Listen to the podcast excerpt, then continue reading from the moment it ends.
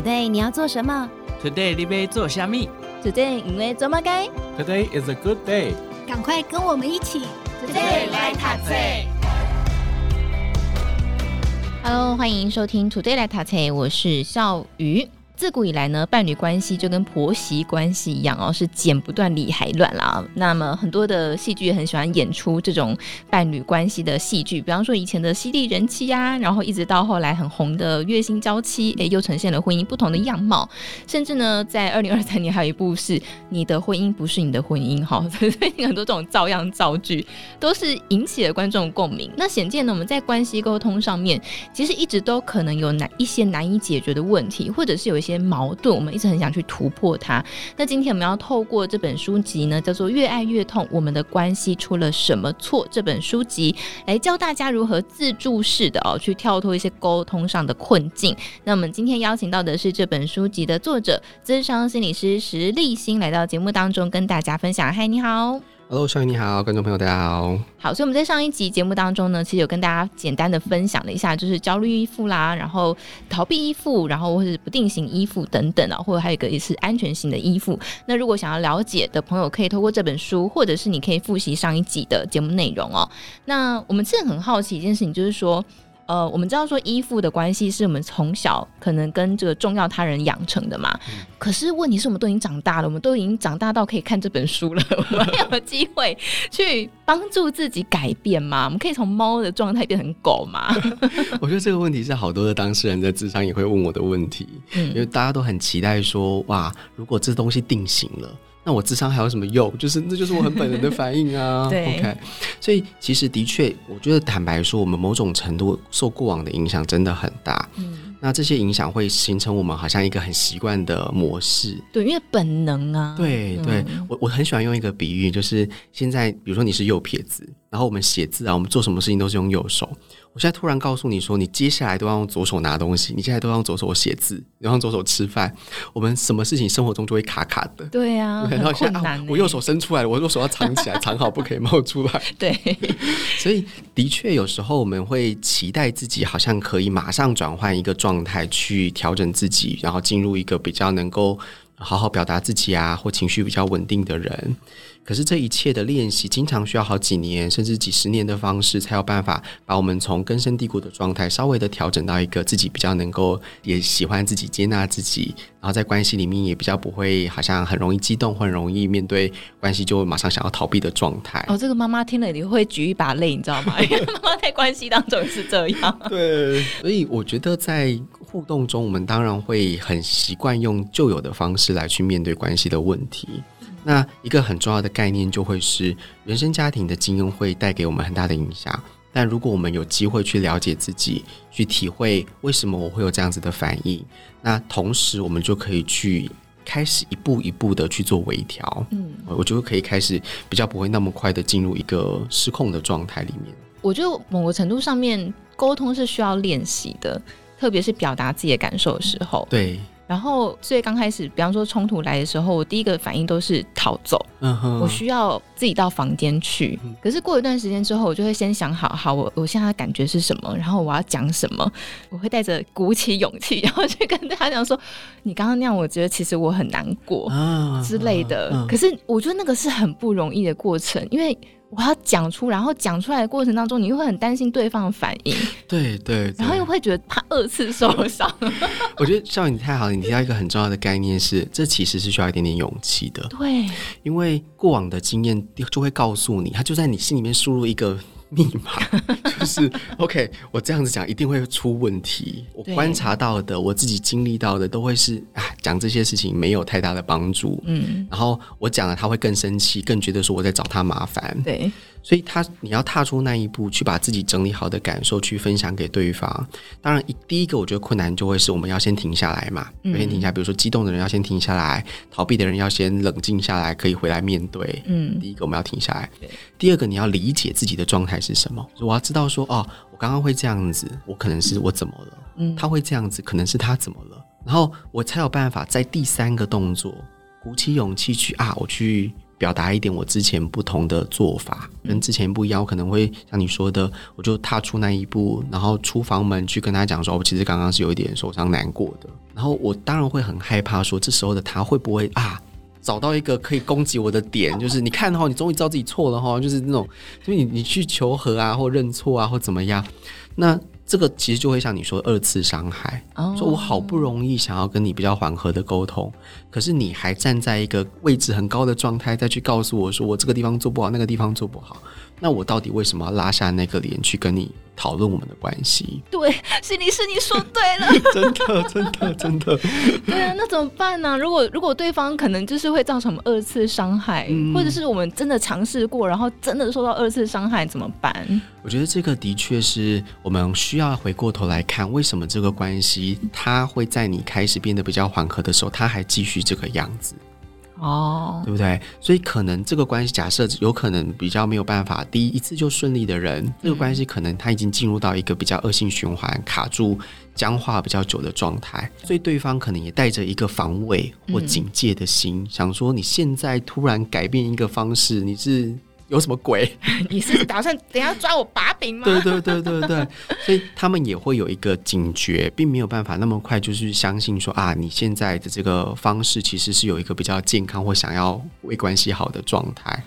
哦，我觉得这个真的是一个蛮需要练习。我我分享一个，我发现自己会，比方说对方说他没有在生气，uh -huh. 我不相信他，uh -huh. 我就是觉得他在生气。Uh -huh. 可对方可能他讲了两三次，他真的没有在生气，我才会慢慢的相信他。是，然后这件事要经过很多次。我才能相信说他说的就是他说的。对对，对，因为有时候我们会很在乎对方的感受，那当然这个感受也一部分对于关系有很大的影响嘛。如果他在生气，他因为什么事情生气啊？嗯，我们才比较掌控感嘛，对不对？哦哦，我知道你因为什么事情生气，那我之后可能就有什么事情不要做，对，或者是我就可以去判断说你的生气到底有没有道理。嗯，没错，就有掌控感。可是有时候我们这个判断也会因为过往的经验影响到我们现在如何看待他。就再去解读他的这个反应，是因为就是是到底在干什么？所以如果我们有机会去理解对方在过程中他的这个反应，可能真的并不是像你解读或推测的那样一而再再而三的，就会让我们自己心里面比较知道哦，他可能不像无意情的另一半，就是那种明明在生气，可是赌气，然后不告诉我，然后后面还要来找我算账，才要告诉我说你都不晓得我那时候怎么样怎么样怎么样，所以我们就可以对这个人开始有一个一份新的信任感。哎，所以我蛮好奇，所以我们跟其他人，比方说亲密关系中的他人的这个依附的关系，是不是也会随着对象的不同，会有产生不一样的状态？我觉得基本上的本质会差不多，可是的确，比如说我们在一般跟朋友相处，我们不会有那么紧密的某一些事情价值观的不同啊，然后长时间相处看不惯对方的一些做法啊，所以相对而言，我们就比较不会那么快的跳入一个很僵化的一个模式里面。跟另一半当然就会比较容易这样子。那我觉得另外一个就会是我们如果跟另一半相处，因为过往太多东西的累积。所以它就会形成一个我心里面的不舒服跟压力，那我就会比较快的启动。当我看到你这个反应，我就要防卫了，我就要去怪你了。就某个程度上，关系就像刚刚摄影师说的，关系僵化到一个地步的时候，就很像狗听到铃声就会。有口水，对 对，对，被制约了，被制约，被制约了。好，像我们今天是要教教大家怎么样跳出那个状态。好，所以我们在上一集跟大家分享焦虑依附的人的一些特征哦。那我们这集就要来谈谈逃避依附的人。这个逃避依附它的特征，然后他怎么样去处理关系呢？逃避依附有几个，我觉得还蛮重要的特征，大家也可以听听看，帮自己判断你自己可能像我们上一集提到的，会不会比较像是呃焦虑依附的人。其实焦虑依附的人，他第一个他会蛮在乎跟渴望关系的连接，然后这个就是代表着我们其实很希望互动是比较紧密的，然后我也会想要跟你有多的靠近跟相处，他会安排一些行程啊，然后他会想要诶两个人，比如说可以有一些交流啊，我想要了解你的心情，我想要听听你最近工作上面发生的事哦，就是渴望有一些互动。那第二个特征就会是他们蛮。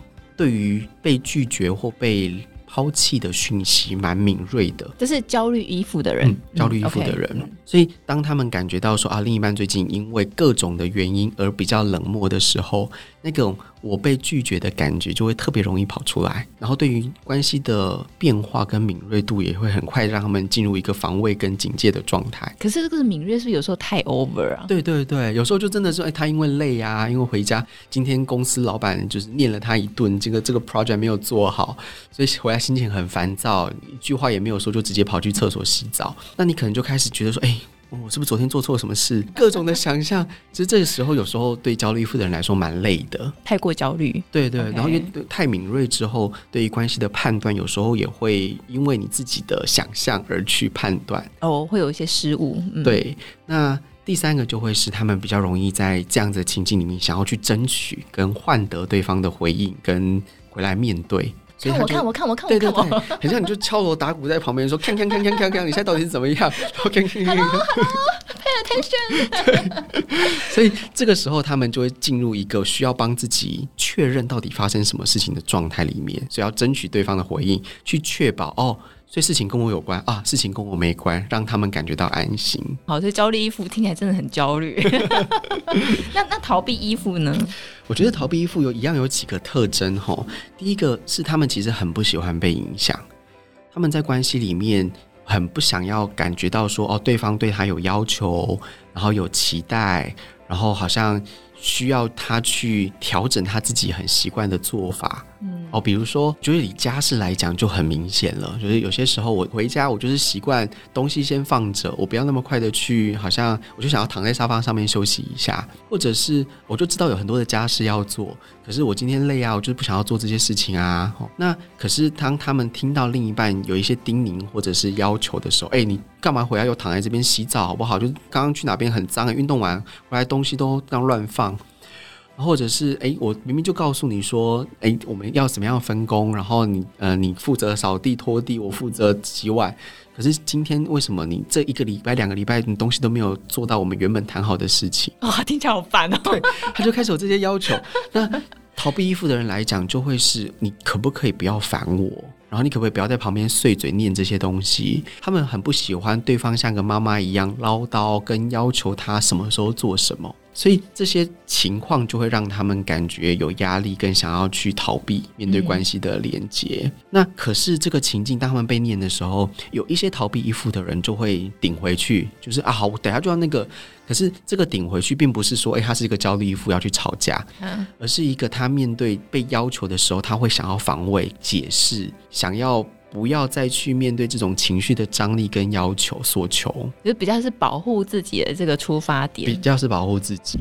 那有一些逃避依附的人就会啊，为了避免冲突，所以就啊好，那我就答应了，我就去做了，然后就摸摸鼻子、生闷气的，我也去把这件事情做好。可是他们这种回避冲突的状态，有些时候会累积心里面很多很多的不满。嗯，就是你到底要念多少次？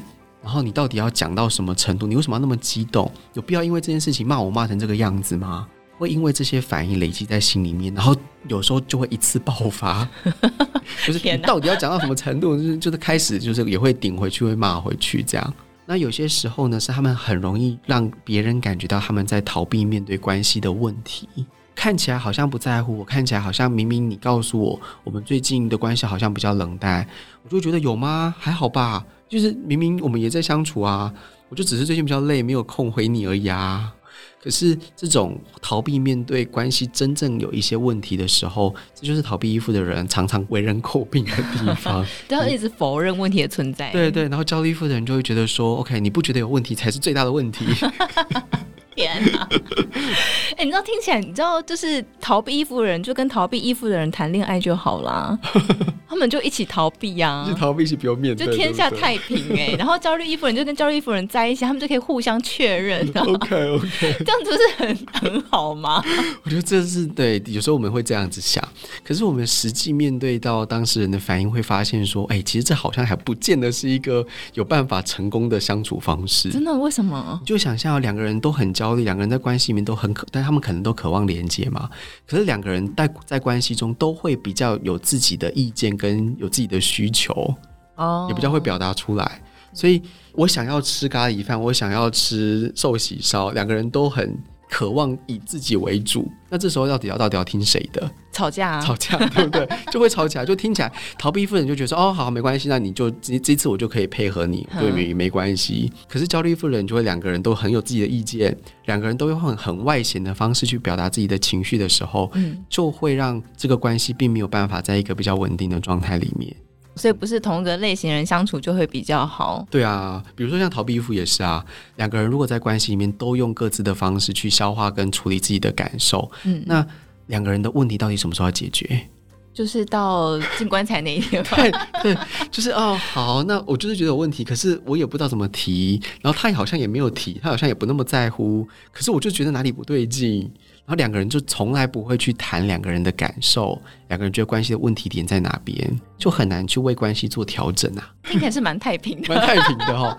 那关系的确有些夫妻是这样，就是在一个互相尊重、友善、包容的状态里面度过他们的一生，但这个关系他们或许没有很大的冲突。可是以我们的角度来看，他其实也不会亲近到哪里去，就是一个很有点距离的。对对对，哦，好，我各自把我各自的事情做好。嗯、其实，在老一辈的关系里面，有些时候会遇到这种情境，比如说。媒妁之言的，哦，我就是被安排好的。那我这个婚姻就是啊，我也不觉得有对这个男人有什么期待，因为他就不是我喜欢的人。那我就是哈、啊，反正我就把小孩养好，我就回，我就照顾好我自己的家庭，照顾好我自己，把小孩养育大，那我的人生的责任也就了了。然后他们在关系当中只有责任这个部分，对，只有责任，我就不觉得我要跟这个人靠近。天呐，对啊，就可以维持这么久婚姻。对对，很多的比较老一辈的夫妻婚姻，其实会在这样的状态。但在近期会越来越少见啦，因为有时候关系并没有那么符合自己期待的时候，就是为什么小野提到说离婚率这么高嘛？对，而且三十五到三十九岁这个离婚率是最高的。对，但是我也没有办法忍受我在这样的关系中生活啊，大家就开始比较有自主意识。我想要让我自己，如果这不是一段值得珍惜跟亲近的关系，那我就觉得我一个人就好啊。嗯，不过我们刚刚说到就是焦虑依附跟这个就是逃避依附嘛。那比方说焦虑依附的人，他怎么去在冲突的过程当中，因为他可能还是会一直忍不住想要去做一些举动，想要争取到对方的注意，好，或者是想要赶快解决这件事情。嗯、那焦虑依附人怎么去安抚自己呢？那逃避依附人怎么样去帮助自己去面对冲突这件事？OK，就是如果你是焦虑依附的人，其实我们有时候要回过头来理解我到底因为什么刺激源而被启动这个焦虑的反应。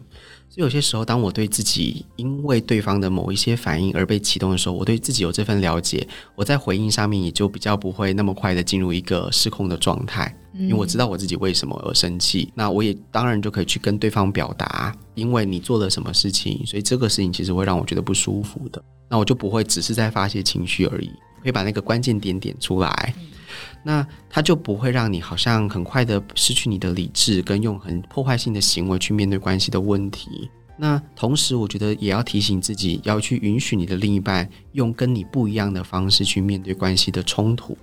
他可能有他习惯处理冲突的方式，比如说他真的需要冷静个半天，他真的需要去想一想啊，他到底刚刚发生什么事情，才可以梳理自己的感受，回过头来跟你讲啊，刚刚是怎么了。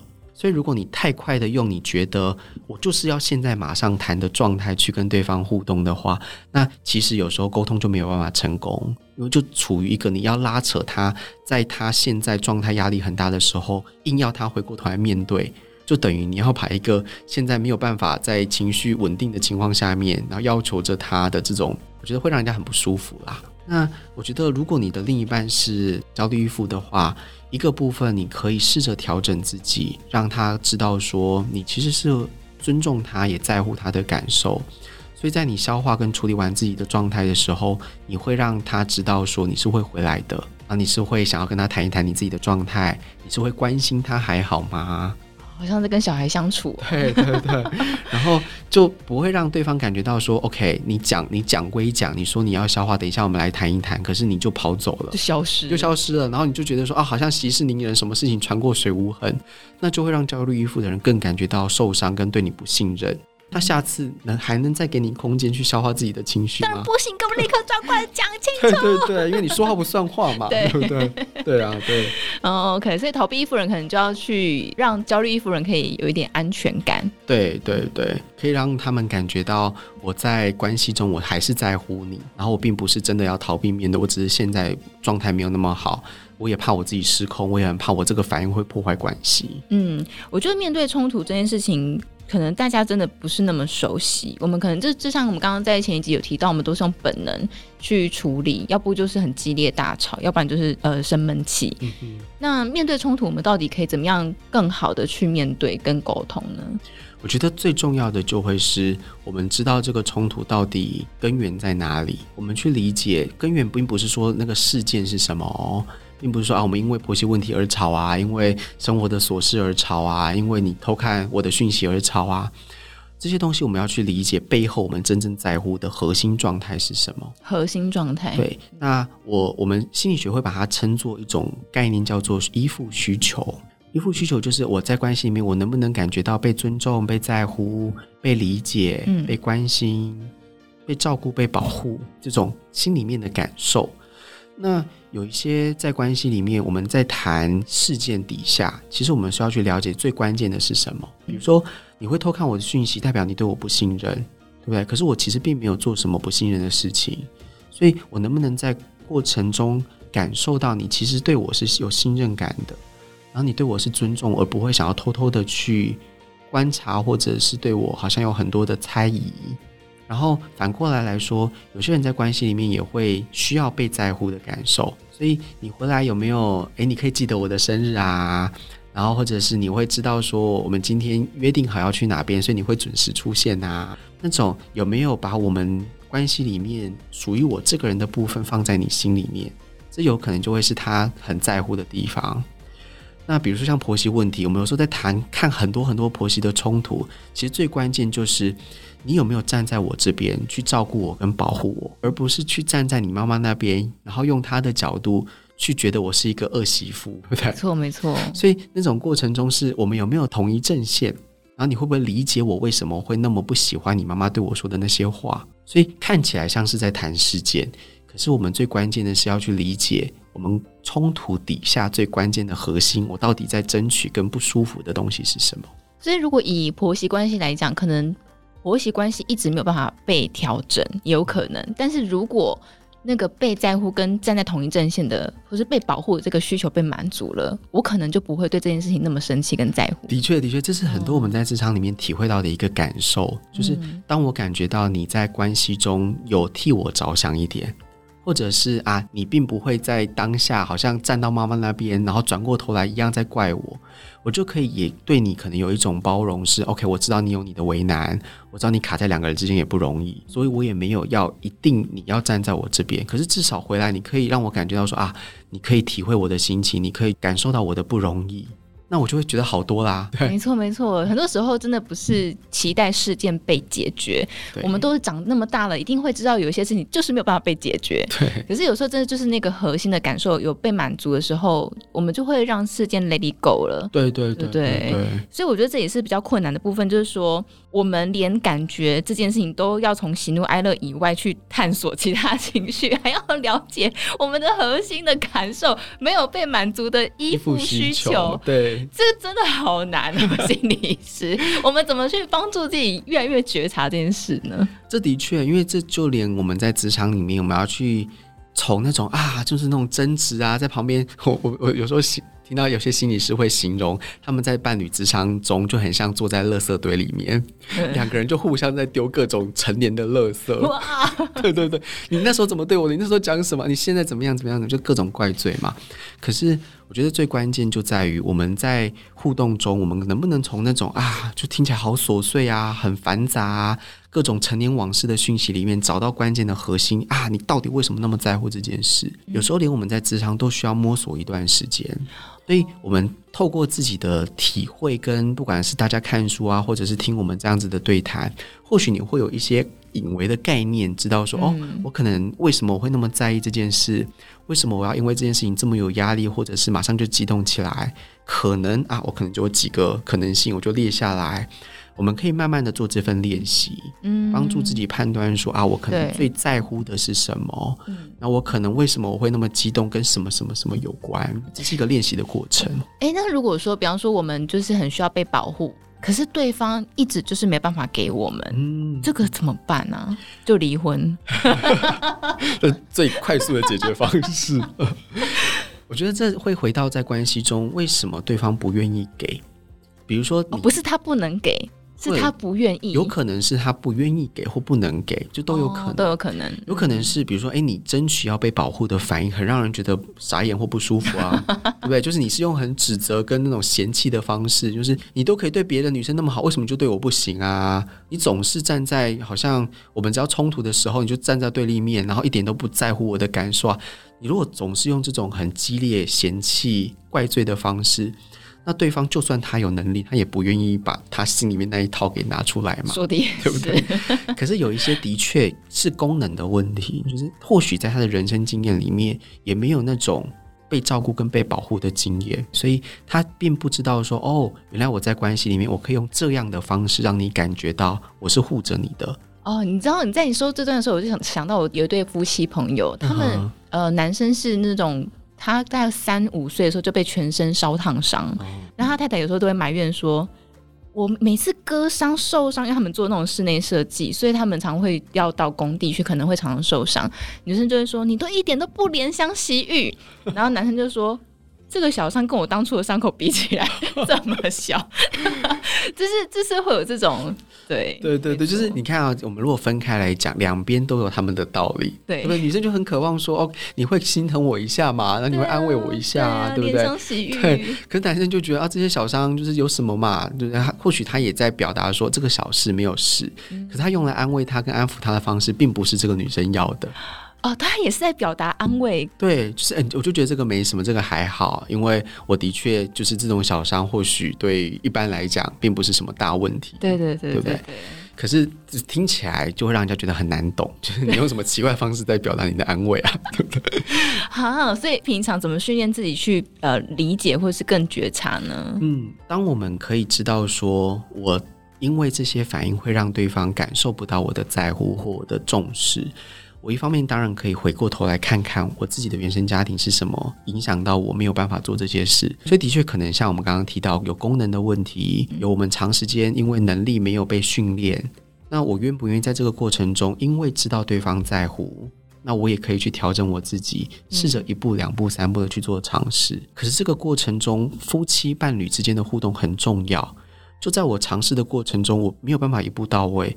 可是当我啊，我今天明明努力的想要表达一点在乎，虽然讲的有一点就是不自在，讲的有一点听起来很别扭，可是另一半如果可以接受到我有努力在做这些尝试的讯息，并且给我一点肯定或回馈，它其实就是一个鼓舞，让我知道说啊，我这样做有被看到，那我也愿意可能再努力看看，那个其实是两个人互动下来而成的。真的，所以关系真的不是只有一方对的造成的。所以这个为什么我说在伴侣之上很有帮助？是有些时候我们在关系中并没有办法有这些讯息。所以如果我有办法看到，假设假设男方他其实有努力在做这些尝试，我如果转头问女生说：“诶，你有看到他一步两步三步在做尝试吗？”女生如果可以说：“对，我其实有体验到，我其实有感觉到这不是他的习惯，可是我感觉到他为了我而愿意去做他不习惯的事情。”那我觉得也蛮值得的。哎、欸，你知道我在看你这本书的时候，嗯、中间有几度都会掉泪。嗯、我就是那个感觉，然后被理解跟接纳，我觉得那个是真的，不管到什么年纪都会很需要的。嗯，所以关系真的是一个互相努力、一起行塑的一个一个过程。对，所以我们两个人同时在负责，然后都彼此互相往前一步一步一步，并不是说我一个人改变了多少，另一个人才可以开始也跟着改变嘛。那是一个互相跟回馈的过程，所以我想听到这边很多人就会开始说：好，那今天开始我要跟我伴侣一起 来做这件事情。然后这本书里面有很多的表格，我们可以一起来回答这些问题。很多人想要邀请我们的另外一半，那有没有什么比较好的说辞呢？哦，我觉得这个大家真的要还蛮有意识的、有觉察的，去在合适的时间里面去做这件事情。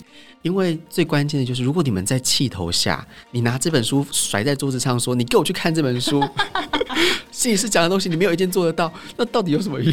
对不对？我这本书写的再好也没有用，从此就不看这本书。对对对，对这本书有一份敌意，就是他，你越要他做，他就越不想做嘛，对不对？就陷入一个追讨的状态。所以我们如何挑选时机，最关键的就在于我们并不能在一个。看起来很激动，然后你用一个很怪罪跟指责的方式要求他去做一个其实对他而言不是习惯跟擅长的事情。比如说逃避依附的人，就通常会做这件事是最焦虑焦虑依附 的人。逃避依附的人，他们就已经不那么擅长消化跟整理自己的感受，然后能够逃多久就逃多久的人，你还这样子要求他，所以选择时机，然后我们提出的方式也很重要，就是追的人要用一个不是在好像嫌弃。或者是在怪罪的方式去提醒他要去做什么，或者是要去检核他，你这件事情有没有做到？你这件事情有没有做到？啊，明明已经看完书，为什么这件事情还做不到？这个东西就会让另一个人更感觉到受迫跟不舒服嘛。所以，呃，邀请的方式、邀请的时机，然后有些时候我们没有办法做的那么好的时候，也给自己跟对方一点宽容跟空间。我们都在练习的过程，所以不要那么快的就进入一个啊，你又做不到了，你又这样子了。或者是自我怪罪，觉得我怎么又做不好了的状态里面，这本书并不是想要让大家用来怪对方跟怪自己的。好，所以我我刚在想说，就是也许有个很好的方法是，比方说我们想要调整跟改变，嗯、那我自己先练习完之后跟对方分享，哎、欸，你看我，我发现我好像在这冲突当中，我好像是这个状态，嗯、你觉得是吗？类似这样，可可能是发出某一个邀请，隐晦的邀请，隐晦的邀请。那我觉得有一个很好的方式是，我们刚刚前面或许上一集有。提到在我们如何去理解自己的责任。然后去感受到对方或者是自己的痛苦，我觉得这个也是一个我们在跟对方邀请的时候可以练习的方式，是不要太快的把哦，你都是因为你怎么样怎么样怎么样，所以我才怎么样怎么样怎么样，这就是一个怪罪跟推卸责任的状态嘛。对，所以或许你可以先去承担起某部分你的责任，嗯、就是啊，我发现因为我们的互动里面，我做了什么会让你不舒服，嗯，我发现有这件事，所以我觉得我想要去做调整，先认下某一些责任。去听听看对方在你了解你有一部分的责任的时候，他的反应是什么，然后去理解说啊，原来我做这些事情会让你有那些不舒服的感觉，我现在才开始懂了。这个对话跟空间就会被你给撑起来。哎，我觉得这蛮重要的。好，所以希望大家透过这本书呢，如果你想要调整你的关系，你可以慢慢的一些方法去做，然后呃，认识自己，进一步的去调整你们的关系。好，所以今天跟大家分享这本书籍呢，叫做《越爱越痛：我们的关系出了什么错》，就再次分享给所有听众朋友。那书的购买链接呢，都放在我们的资讯栏。如果想要购买的朋友，可以从资讯栏这边去点选哦。今天呢，也再次感谢我们的咨商心理师石立新来到节目当中，谢谢，谢谢大家。好想请毛利小姐帮我问理财问题哦。听完 Today 来 Taxi，，好希望分享学习心得哦。我想跟主持人互动，要怎么联络啊？编辑室好好说的报道太棒了，我也想回馈耶。这些也有你的心声吗？我们听到了，欢迎加入荆州大耳朵 Podcast 粉丝专属社群平台，只要点击资讯栏连接并输入昵称，就能马上互动。我们等你哦。